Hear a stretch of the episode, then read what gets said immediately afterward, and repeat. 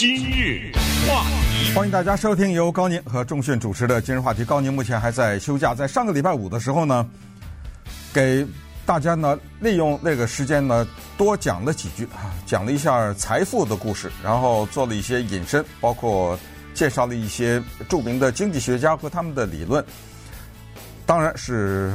从最简单的角度出发，我非常高兴呢。呃，讲完之后，有一些人回应哈，其中还有一些非常认真的人跟我讨论亚当·斯密的经济学理论啊什么之类的。我觉得这种参与呢，给我很大的鼓励。原因就是我才知道，不光是有人听，还有人在认真的听，呃，甚至有人做了笔记。今天讲什么呢？我在周末的时候啊，看到《纽约时报》一个长篇的。大幅的报道讲的是 Mackenzie Scott，这个大家可能都知道啊，他是亚马逊的创办人贝佐斯的前妻。呃，他的故事我以前也知道一些，但是周末看到这个大型报道呢，了解的更多。同时呢，他又勾起了我一些意犹未尽的东西，就是上个礼拜五呢，有些东西我觉得还没讲完呢，但是也不知道什么时候有机会。所以我想呢，也就掖在这儿啊，把剩下的时间呢，再聊一小点这财富的话题。同时呢，把我看到的对 Mackenzie Scott 的介绍啊，讲给大家。这是一个非凡的女性，她所做的事情呢，如果你了解她的一生的话，你可能要不就是不理解，要不就是非常理解，要不就是对她可能有些批评。要不就是充满了赞叹，但是在讲他之前呢，我就把上个礼拜五跟大家介绍的 Bill Gates 和经济学家，这是法国人 Thomas Piketty 之间的一个通话，和后来 Bill Gates 写的公开信当中的有那么一个没有时间讲的部分呢，再跟大家讲一下，就是 Thomas Piketty 作为一个经济学家呢，他推提出对资本这个事情的高税。因为他的那个书的名字就叫《二十一世纪的资本》（Capital in the Twenty-first Century）。那么在这个书当中呢，他对于什么遗产税啊、所得税啊、包括资本税啊等等都提出来，就是说，为了能够让这个社会更加的公平，有钱人需要多捐。那么这个时候，作为一个超级的有钱人，作为他的名字在书中被提到的 Bill Gates 呢，他做了回应。在回应当中，他说到了这么一点，他说。啊，Thomas，你说有钱人呐，你说资本呐，我可以告诉你呢，你这个有点以偏概全了。我告诉你什么叫资本，我给你讲个故事。我假设有三个人，这三个人呢都是超级有钱的人，然后呢，他们这三个人赚了钱以后，第一个人呢，他把他赚的钱呢投资到了自己的企业当中，进行研发，然后。雇佣更多的人，当然这个以此类推，大家就可以想，就解决什么社会上的失业问题啊，然后对人类的贡献呢，做出很大的推动啊，等等啊，这是第一个人，就是他赚了钱以后呢，他做这个事儿了。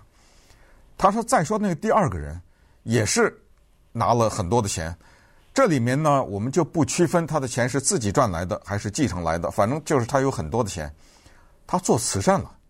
他把他的钱呢，大量的都回馈社会了。那你告诉我，这两个人不是对社会都有很大的贡献吗？你惩罚他干什么呢？你用高额的税款去让他把他本来可以投资在他的企业当中，或者本来可以做慈善的那一部分，你给他收了干什么呢？再说那第三个人，这第三个人是买完游艇买飞机，买完飞机买豪宅，是买完豪宅买各种各样的。高尔夫球场啊，什么？就这第三个人呢，他把钱全用在个人的消费和享乐上面了。那么，Bill Gates 就问 Thomas Piketty，他说：“你认为这三个人我们要同等对待吗？如果要追求这社会财富的平等的话？”然后 Bill Gates 进而又说：“我再告诉你，我看了一下美国的富比士排行榜。”星期五之所以讲这个话题，也是因为富比士排行榜又弄了一个什么全球富人排行嘛。他说：“我告诉你，我看了看那个富比士的四百人排行榜，一半以上或者说绝大多数，基本上这些人的钱呢，都是自己努力通过他们的聪明才智赚来的，很少是继承来的。他说，在这种情况之下，你用高额的税收，这不是打击一个人的创造力和对他的能力的一种否定吗？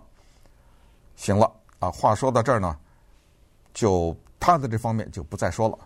他最后的结论基本上就是说，对于那第三个人呢，可以惩罚一下，这带引号的啊，就可以让他多交税。你不是造游艇吗？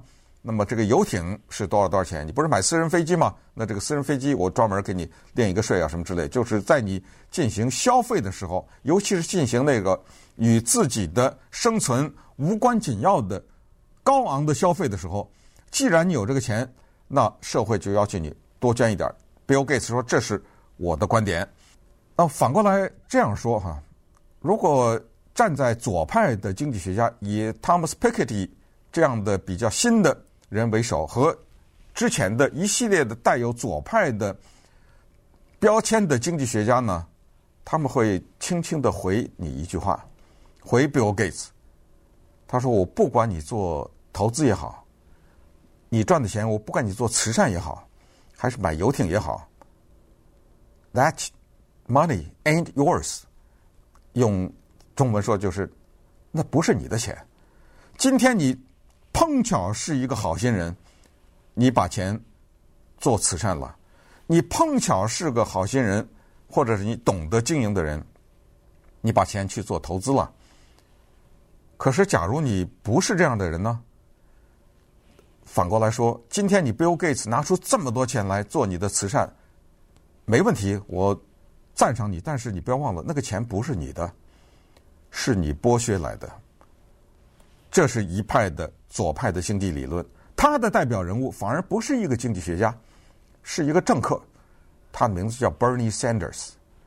Bernie Sanders 选总统的时候一直喊一个口号，说这个地球上不应该存在一种人叫做 billionaires。当然，他操着他的浓重的纽约口音是 billionaires 啊，不应该有亿万富翁。说实话。亿万富翁，这还不是一个正确的翻译呢。这个英文字的正确的翻译是十亿万富翁，也就是说，你有五亿的身价、八亿的身价，对不起，您还不是 billionaire，因为 billion 是十亿起跳。一个选总统的人凭什么站在一个讲台的背后说这个地球上不应该有十亿万富翁呢？他背后的理论是什么？他的理论基础就是这些左派的经济学家的，有的时候直接说出来，有的时候间接的说出来的，就是那个钱不是你的，你怎么会有这么多钱？当你有很多钱的时候，另外就有一些人肯定没有这么多钱，你通过剥削的方式得来的。之前也跟大家介绍过，那么剥削的另外一个词汇就是偷窃。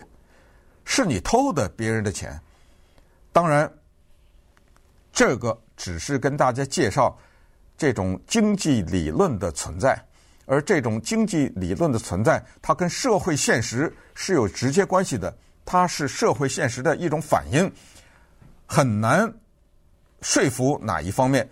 我们今天也就不再把这个话题深入了，呃，不过感兴趣的人呢，可以在这方面。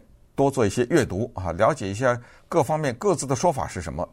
这个是一个不可调和的矛盾，在历史上有过试验，但是遗憾的是，或者是幸运的是，这些试验均以失败告终。那就是社会主义的实验，从中国到前苏联，到古巴，到北朝鲜，甚至再说一点，到什么委内瑞拉呀什么之类的。也就是说，如果纯粹按照马克思主义的理论，如果是一个马克思主义理论的原教旨主义者的话，我对马云没有任何意见。但是，在一个社会主义国家就不应该有马云这样的人。这个呢，就点到为止。我们现在就回到 Mackenzie Scott。Mackenzie Scott 这个人，有人可能是说，你今天倒大方啊，你倒是。十几亿、十几亿的往外给，实际上他给的是百亿啊！那钱是你的吗？这个就不是说他压榨员工得来的，那是你前夫 Jeff Bezos 挣的呀。离婚了以后，你才得到这么多钱，你的冲的什么大风啊？你做什么善人呢？是这么回事吗？咱们等会儿再讲。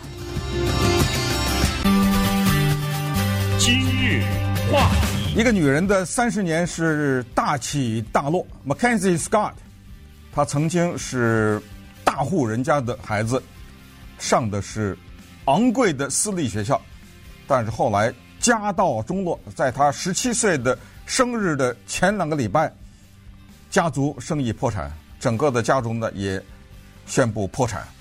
他靠着自己的勤奋，拿到了奖学金，上到了普林斯顿大学。但是，从他上到普林斯顿大学的第一天，他就开始了没日没夜的学习和打工。在这个过程当中，数度遇到贵人。难以预测的生活轨迹，后来让他的生活发生了翻天覆地的变化。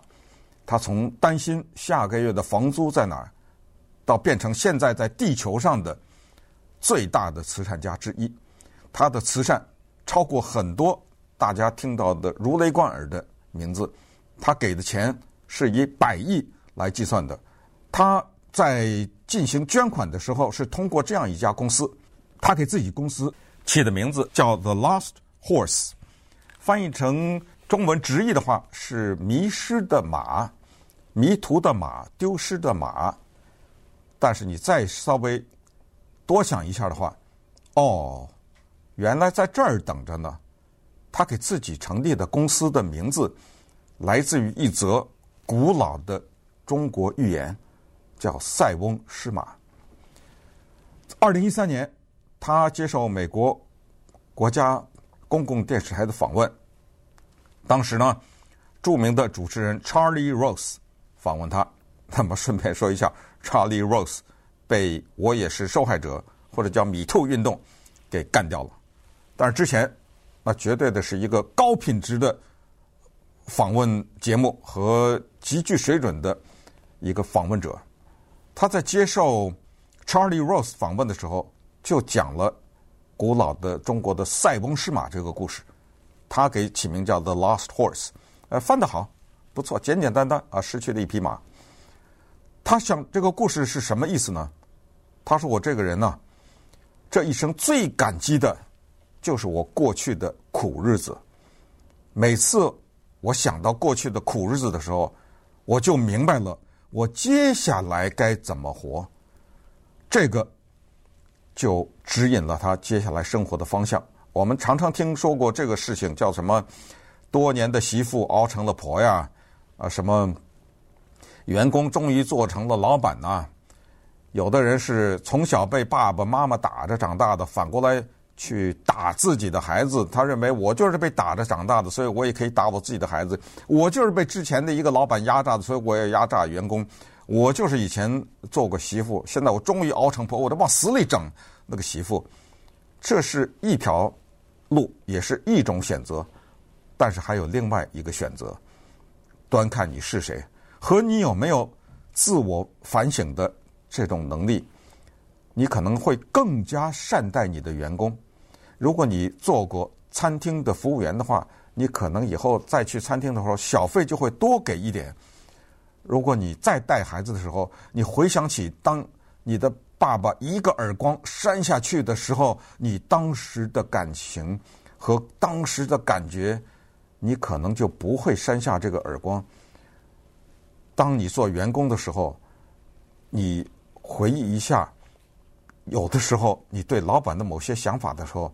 你做了老板，就会说哦，如果我这样做的话，我下面的人会这样想，他们会用这种方式消极怠工，你可能就会对员工好一点，啊，就端看你是谁了。但是，Mackenzie Scott，他今天大笔的撒钱，回答刚才的问题，钱是不是他的？我在这儿毫不犹豫的，斩钉截铁的。告诉大家，这个问题的答案是一点争议都没有。他从 Jeff Bezos 那儿分的，不管是十亿、百亿、千亿，每一分钱都属于他。他不是一个，对不起啊，二十几岁的年轻女孩子，为了淘金，火急火燎嫁给一个九十八岁的石油大亨。他不是这种情况。当他认识 Jeff Bezos 的时候，当他两个人开着车从美国的东岸向西岸行驶的时候，那是两个穷光蛋。他们一起在车库里创造了一个网站，叫 Amazon。这个过程中，Mackenzie Scott 给 Jeff Bezos 生了孩子。在这个过程当中，他放弃了自己的工作，在这个过程当中，他陪伴了这个忙碌的男人。这个价值是多少呢？我告诉大家，你可以拿博士的算术来计算。我的答案非常简单，二年级都不用上完。我告诉你，它的价值是多少钱？两个字：无价。就是这么简单。这个钱是不是他的？当然是，咱们接下来再讲他的故事。他过过苦日子，所以当他回想过去苦日子的时候，他说：“今天我除了把我拿钱捐出之外，我别无选择。”他在自己的公司的准则上面是写说：“Keep at it until the safe is empty。”这句话翻译成中文就是：我会不断的捐钱，直到把我保险箱里捐空为止。Safe，保险箱，这就是他的理念。当时他在普林斯顿大学上学的时候，穷到什么程度？在餐厅里打工。他学的是 creative writing，他学的是文学创作。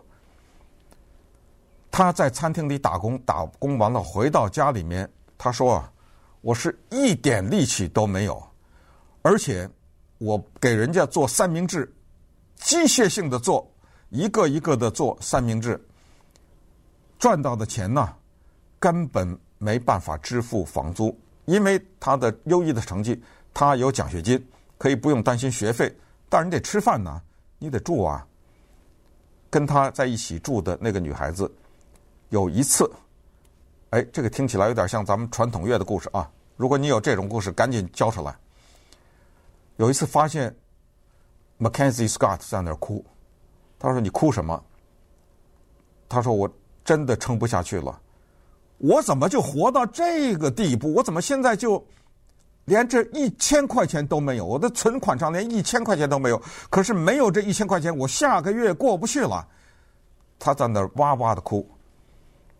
不要忘了，在一九五几年的时候，他是他是呃，他今年是五十二岁啊。他爸爸做投资，做这方面的顾问。他爸爸的年薪是三十六万美元，翻译成今天是九十万美元。在一九五几年的时候，他们家是这个程度的收入。后来他上到普林斯顿大学，已经变成了光光的这么一个人，一分钱存款都没有。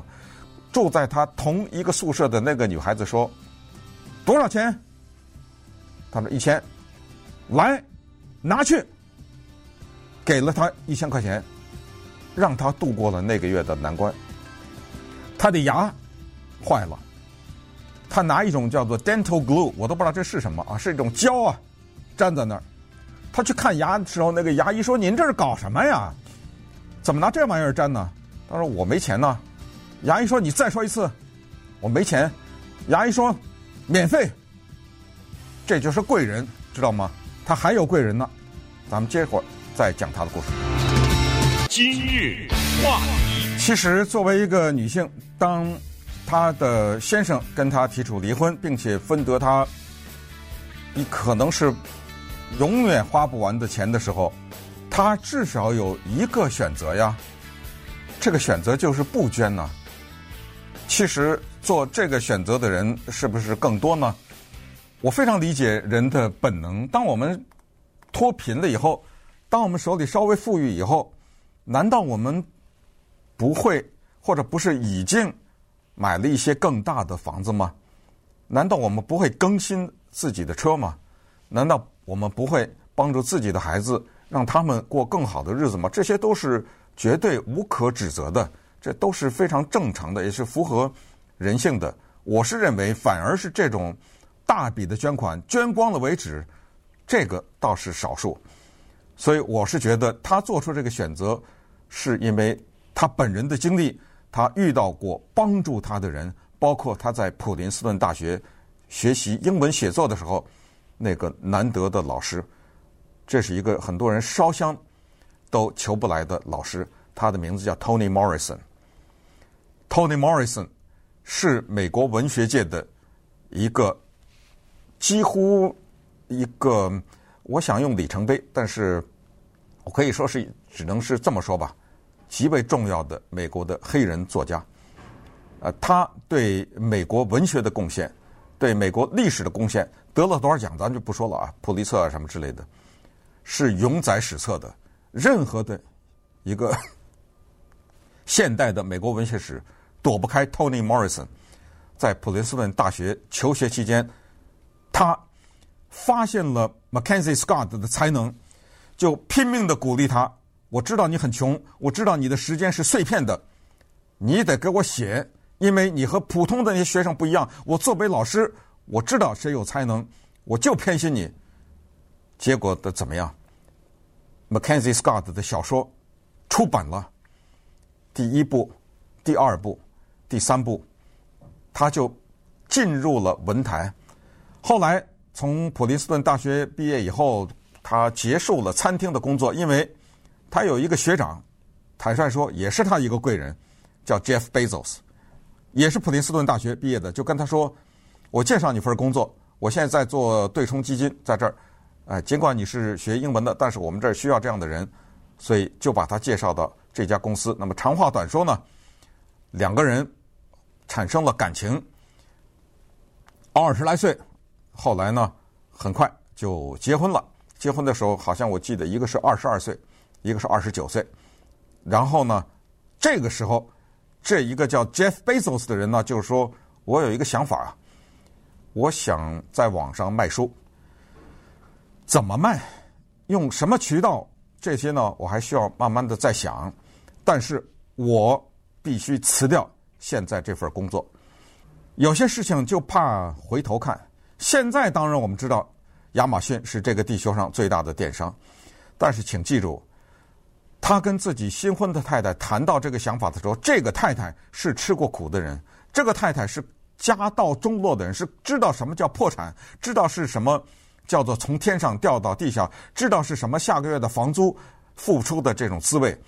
一般的女性在这种时候是坚决反对。你疯了！你现在在这投资公司做的对冲基金，我们现在已经不是穷人了，现在的收入很高了。你突然之间归零，你连辆车都没有。我是说将来啊，归零了以后，顺便说一下，他们开着车从美国的东岸到西雅图的时候，那辆车是 Jeff Bezos 的爸爸送给他们的。他说：“我们这种情况，赶紧要生孩子，要什么的？我们这要成家立业，你这我搞什么搞啊？你辞什么辞啊？不是这样的。” Mackenzie Scott 说：“我不光支持你，我也辞职。在整个的从东部向西部开车的过程当中，我开车，你坐咱们的亚马逊的商业计划，你坐在我旁边，我跟你聊，两个人是。”叫做相濡以沫，对于未来是全然不知的情况下，就到了西雅图这个地方，然后呢，在车库里开始了他们的生活。接下来发生的事情就不用多说了。所以后来呢，二零一九年的时候，二人宣布离婚。然后呢，Mackenzie Scott 就开始大量的捐款，到现在为止，大概有将近一千三百多家机构收到了他的捐款，包括。我们电台隔壁的 Pasadena City College（PCC），最近我或许刚刚拿到了几千万，是他捐的。现在正准备扩展一些什么中心啊，什么这盖大楼啊，什么之类的。他给一个机构叫做人类栖息地啊，叫做 Habitat for Humanity，一口气就捐了四亿三千五百万。这个机构专门是给那些穷人盖房子的，是全球最大的慈善的盖屋的这个机构。现在呢，她已经又结婚了，她嫁给了一个高中的化学老师，两个人呢过着低调的生活，很少有人知道怎么能够联系到他们。一般的来说，收到捐款的人都是意外，就是哎，我好像没申请啊，怎么会得到这个捐款？所以在这个机会呢，把这个人物介绍给大家，可能也是告诉大家呢，就是人的选择其实不管是在哪一个环节上。很大程度也掌握在我们自己手里。